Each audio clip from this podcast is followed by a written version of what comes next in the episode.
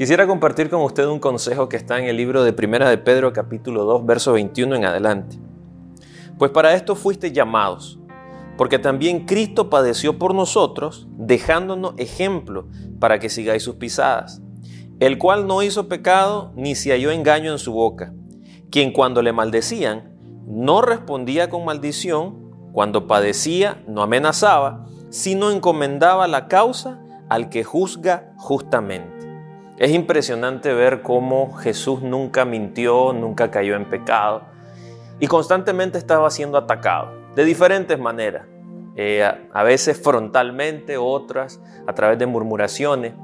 Pero lo que nos dice la Escritura y el apóstol Pedro nos, nos aconseja sabiamente es que nosotros no dejemos que se aloje en nuestro corazón algún resentimiento o alguna amargura, porque al final de cuentas no vamos a ganar nada. Y a diario usted y yo estamos expuestos a un sinnúmero de situaciones que son contrarias, que nos afectan, que están con el objetivo de desanimarnos o incluso de que nos desenfoquemos de la fe. Aquí la palabra que se usa es fuerte porque dice cuando le maldecían.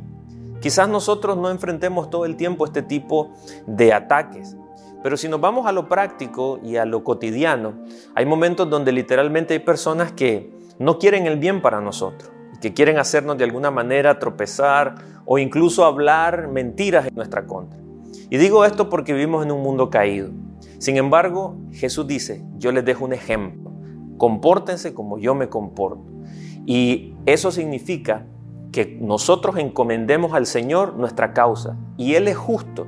Si hoy en día usted está viviendo una situación donde usted puede decir, realmente esto que estoy viviendo es injusto, realmente tengo los argumentos, estoy consciente de que no estoy haciendo nada indebido, pero se me está juzgando mal, descanse en el Señor, porque el Señor sabe lo que usted ha hecho en el secreto, el Señor conoce su corazón y Él va a manifestar en su momento.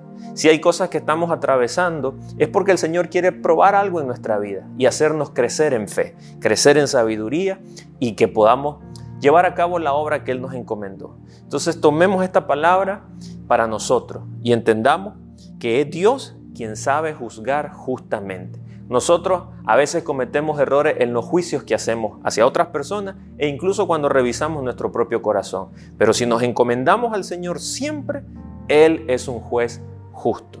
Que el Señor le bendiga.